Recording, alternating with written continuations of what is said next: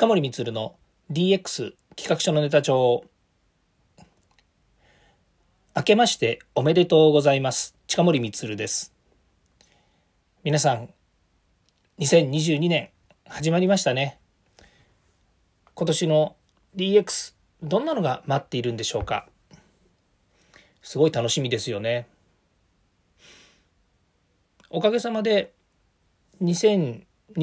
年ですね。年末。すごくですね。自分としては何でしょう。こう気持ち的にですね。すごく穏やかに年末ですね、えー、迎えられて年末迎えられてっていうのは1年間ですね活動してきた結果えすごく穏やかだったというふうに言えると思うんですよね。で、まあ、何が穏やかかっていうことなんですけれども、まあ、コロナがねこう、えー、まあ、コロナの時期で大変な方もいらっしゃるっていうのは重々分かっているんですけれどもその中でもですね、ま会社としていろいろ自分たちがですね、えー、こうしなきゃああしなきゃっていうふうにですねあの活動を進めてきてまあ結果的に言うとですね落ち着いて仕事ができたっていうことがすごく良かったなというふうに思うんですね。でそうなったのもこうコロナはあったんですけれどもこれに対しての対処っていうのがやっぱりこう結構前向きにできたんですよね。で通常会社っていうと割と会社がこうしなければならないとか社長がねこう考えてトップダウンで落とすとかっていう、まあ、そういうあの活動の仕方ってあると思うんですけども、まあ、弊社の場合なんていうのね従業員それぞれがですね、まあ、自分たちで考えながら、えー、行動できるまあ、そういった体制にしていることもありますし、まあ、そういった役者が揃ってるっていうのもあると思うんですよね。なのであんまりこうねバタバタせずに仕事もできましたしそれから、えー、普段のね活動も、まあ、普段の活動というか、まあ、皆さんねそれぞれが自分の仕事をあごめんなさい。えっと、仕事はもう、あの、仕事なんですけれども、自分の生活っていうものをですね、しっかりと考えながら、あの、仕事にもしっかりと対応してくれてるっていうメンバー、もう本当に感謝しかないですよね。まあ、ということもあってですね、年末を、えー、乗り切り、年末を乗り切り、去年を乗り切り、そして、えー、今年もですね、穏やかにそういう意味ではスタートできたということです。じゃあですね、えー、今年どんな年になるんでしょう？まず一つ言えるのは DX に関して言うとですね、まあ、去年 DX 元年というふうに言われていました。まあ、これは賛否あると思うんですよね。そもそも2018年とか17年にはこの DX っていうふうにもう言われていたわけですからそういう意味ではこう有識者の間ではこの DX デジタルトランスフォーメーションっていうものが日本でどういうふうに進んでいくのかっていうことをですね、まあ、あらかじめこう、え筋道立ててたりですね調査統計したりとかっていうことはしてきたわけですよね。でも一般的にやはり一般的にって言ってるのは、えー、ユーザーとして、まあ、デジタルの社会デジタルの世界にいない人、まあ、IT SI 屋さんとか IT ベンダーとかプログラマーとかねそういった人たちではない、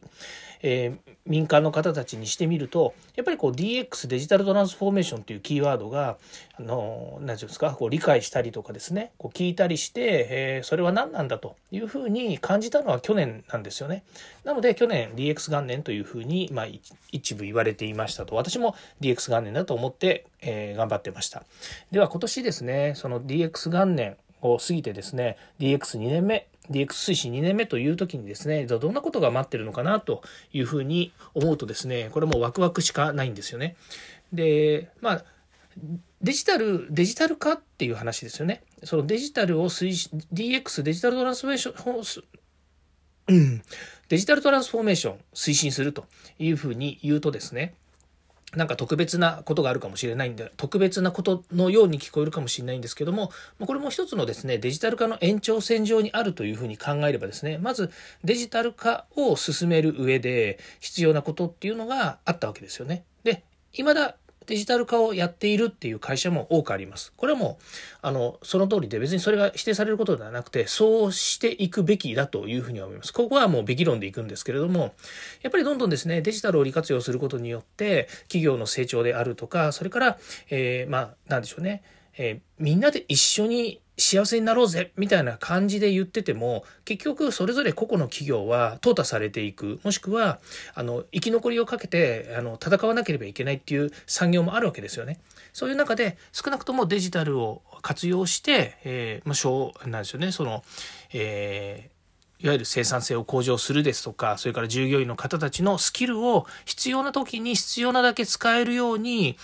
まあ無駄なことはしない。もしくは事務的なこと、もしくは、えー、データの管理だとかですね、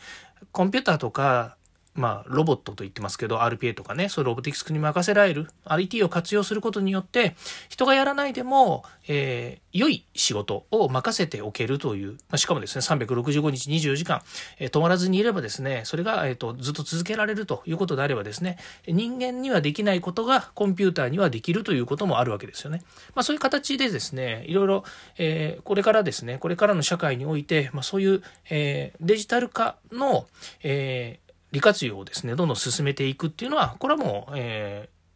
ー、もうはっきりしていることなんですよね。まあ、その上で、じゃあ自分たちの会社を、会社とか、自分たちが今までやってきたビジネスモデルをですね、ガラリと変えてでもさらに良くしようと。もしくは、そのビジネスモデルを新たに構築しようというところにですね、投資をしていくというのが、まあ、DX の、まあ、一番、えー、まあ、求められるというかですね、え、こうし、こうあったらいいよねと思う道だと思います。で、DX 自体はですね、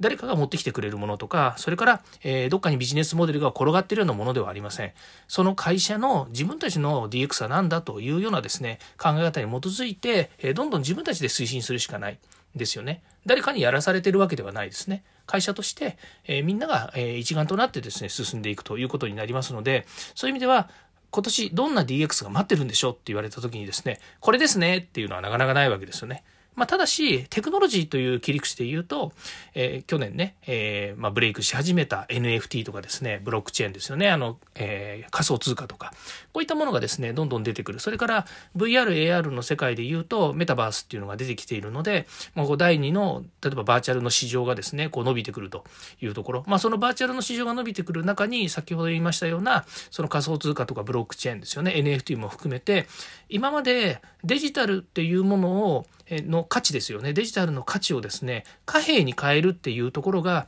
作業っていう、作業だ、作業、作業？作業。いわゆる何かをものを作りましたとか、何か作業しましたっていうことへの対価みたいな人がやったものっていうふうになってたものが、成果物に対してですね、あの、貨幣価値っていうのが求められるよ、えっ、と、えっ、と、設定できるようになったんですね。これが NFT ですよね。え、 non-fungible token というやつなんですけども、これがですね、台頭してくると、今後、人、まあ、いわゆる、あの、価値、価値、価値っていうのは、あの、目に見えない価値とか、え、目には見えるんだけれども、複製しやすいものっていうもの、まあ、簡単に言うとそういうものが、え、もう唯一無二もう、えー、他にはないというようなものとして、えー、お金に変わるということで、まあ、これがですね、いわゆる、えっ、ー、と、現存する貨幣通貨に合わせてですね、まあ、いわゆるバーチャルな世界での、えー、仮想通貨と言われているものに変換されて、えー、まあ、それが価値を生むということになるわけですね。で、これ何かっていうとですね、資産を増やしていくということにもなるんですよね。例えば、今までこうね、あのまあ、えっ、と、簡単簡単に、えー、すごく安直に結びつけると、デザイナーの人たちが一生懸命デザイン考えていっぱい作ってきましたと。で、それがあのね、キャンバスに絵を描くんじゃなくて、例えばコンピューター上で絵をたくさん描いてました。もう1万枚とか描いてましたと。で、それを今までだったら誰かにいくらかで売ることはできるけども、バンバンその作ってたそのデジタルの絵っていうのはコピーされてしまくられてるわけですよね。で、ちょっとずつ変えたりしてコピー、複製されても全然こう、ね、あの、なんていう訴訟は起こせるかもしれないですけど、そんなこといちいち訴訟しててもしょうがないという中で、今度は自分が作ったその1万枚のもの一つ一つに、えー、この、えー、絵とか、この創造物は、もう本当に唯一無二の誰、誰かのものですよっていうタグが付けられるようになったんですよね。それによって、それがまあ1万円でも10万円でも100万円でもいいんですけども、価値となって、まあそれが世の中に流通し始めると、第2、第3の流通網に乗った時に、またさらにですね、その価値が上がっていくと。で、それは誰かにこう譲渡されることによって、また譲渡権が移ってですね、その人の資産になるっていうことになるんですよね。で、これが、進んでいくとどうなるのかっていうことなんですよね。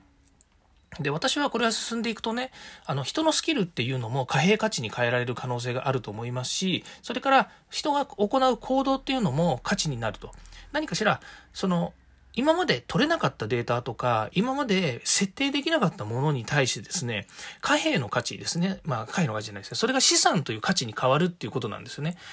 で、それが、まあ、今、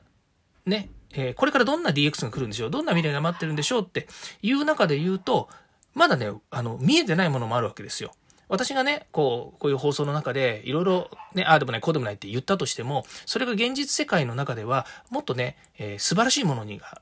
あの展開されてるか可能性もありますよね。例えばね、昔の話で言うと、ポケベルが出てきた時に、ポケベルを一番使って、えー、マーケットとして伸ばしたのは高校生って言われてるんですよね。で、ポケベルってただの数字、まあ、最初の頃はですね、数字の0とか1とか2とか3とかっていうのが並んでる中で、それをですね、まあ、えっ、ー、と、いわゆる、えっ、ー、と、IUAO に置き換えて、今、今帰るとか、まあ、ビジネス上で言うとね、今帰るとか、今から出るとかね、どこにいるとかっていうのを、えー、組み合わせてですね、あの、まあ、メッセージとして送るみたいなことをしたんですよ。これがね、高校生が持つことによって、えー、高校生のコミュニケーションツールに変わっていったっていうのがあるんですよね。でね、これすげえなって当時は思いましたけれども、今そんな状態ですよ。あ今そんな状態って言ってるのはデジタルの世界ってもうね技術がどんどん出てくるんだけれどもそれをね、みんながこう、どんな風に使うのか、新しいこう価値を、価値というのは、えっ、ー、と、新しい使い方やサービスっていうものをね、どんどんどんどん新しく、えー、作り出していくっていう世の中なんですよね。だからもしかすると、自分たちが想像し得なかった新しい仕組みに変えていくってこともあるでしょうし、マーケットを作ることってもあるでしょうし、または今までにない商売を生み出すことっていうのもあるわけですよね。うん。で、先ほど言いましたように、もう、あの、その貨幣価値貨幣価値、行動に対しての価値っていうものが資産化できるっていうことになってくると、みんな自分が毎日生活してたり行っていることっていうのを、えー、そのね、えっ、ー、と、資産としてはあの売買したりとかですね流通させるっていうこともできるようになるんじゃないのかなというふうに思うんですよね。まあ、これはあの今言ってることっていうのはもしかするとねあの、どっかしらに言語化されていて、もう技術的にはこういうことでできますよねって言ってサービス持ってる人もいるかもしれないですし、まあ、スキルを売るっていうのはね、まあ、いろいろこう、クラウドワークスとかね、なん、えっ、ー、と、他にもいろいろこう、スキルをか、あの、販売できるようなサービスとかってありますから、自分自身が持っているね、あの、何が、何ができるっていう価値に、スキルに関して言うと、そういうのをですね、えー、まあ、いわゆる販売することっていうのはできるわけですよね。まあ、それとは別に、そのスキルっていうものを誰かにこう売却するっていう意味で、えー、例えば唯一無二、まあ、それって昔で言うと、なんか谷町みたいなものなのかなとかっていうふうに思うところもあります。まあ、いいや、その話は置いといて、まあ、そういうこともできるようになるということで、この先ですね、そのテクノロジーを活用した新しいこうね、展開っていうものに関して言うと、えー、何が起こるのかわからないっていうね、まあ、まワクワク感があるわけですね。私が IT の世界に身を置いてるっていうのは、結構デジタルがそういったことをですね、あの支援するっていう部分ですごく、まあ、あの、長けてるっていうんですかね。それを作りやすいっていうようなことが、まあ、僕はすごく魅力的で IT 業界にずっといるっていうところもあるんですが、まあ、今年ですね、どんな DX が待ってるのかっていうのを楽しみにしていきたいなというふうに思います。はい。ということでですね、え、ここまで聞いていただきましてありがとうございました。まあ、今年1年ですね、また毎日基本的には放送したいなというふうに思っていますし、またですね、新しい企画作ってですね、どんどんやっていきたいというふうに思っています。いろんな人とのコラボもやりたいと思っていますし、それからね、イベントごととか企画ごとっていうのもやりたいなというふうに思っています。あとですね、あの、まあ、これ、音声でね、配信してる放送なんで、ま、YouTube やったりとかね、他のメディアを使って何とかっていうことをするかどうかっていうのはまだわかんないんですけれども、やはりですね、こう、1年間まあ、1年と4ヶ月ぐらい、この、え、DX 企画書のネタ帳をやってきてですね、やっぱりこういろいろね、あの、チャレンジしたいこともあるんですよね。え、例えば書籍も書いてみたいなと思うこともありますし、それから他のね、チャンネルのところでも配信してみたいなと思うこともありますし、もっとね、ビジネスとして何か新しい枠組みが作れないかなというですね、産業界のね、こうお返しができるようなこともしたいななんていうふうに思ってるんですね。まあ、そんなこともありますので、あの何かね、いい、えー、こう取り組みがね、作れるようになりましたら、また皆様にもお伝えしたいなというふうに思いますし、またですね、まあ、この、えー、まあ、無理、無駄、無茶をしないように、うん、そうですね、まあ、そういう気持ちでですね、えー、まあ、始めた当時がですね、こう気軽に手軽に、えー、こう音声配信で皆さんにこう、えー、お伝えしたいというふうに始めたこの放送なので、今更肩肘張ってですね、なんかこうでなければならないみたいなことを言ってもしょうがないと思いますので、毎日ですね、えー、少なくとも、え有益になりそうなですね、お話をどんどんアップデートしていければなというふうに思っていますので、まあ、そのスタンスはね、変わらないので、ぜひお付き合いいただければというふうに思います。ということで、え今年ですね、本当に新年一発目の放送ですが、えー、今後もですね、ぜひよろしくお願いしたいと思います。皆さんにとって今年が良い一年でありありますようにということをお祈りしましてですね、これで終わりたいと思います。近森光でした。ではまた。2022年 DX はさらなるドラマを生み出していく。2022年 DX は単なるバズワードに収まらない。2022年お正月スペシャル日本の DX 大予想。60分一本勝負。2022年プロジェクト DX1 月6日20時よりクラブハウスでオンエア。ぜひお聞きください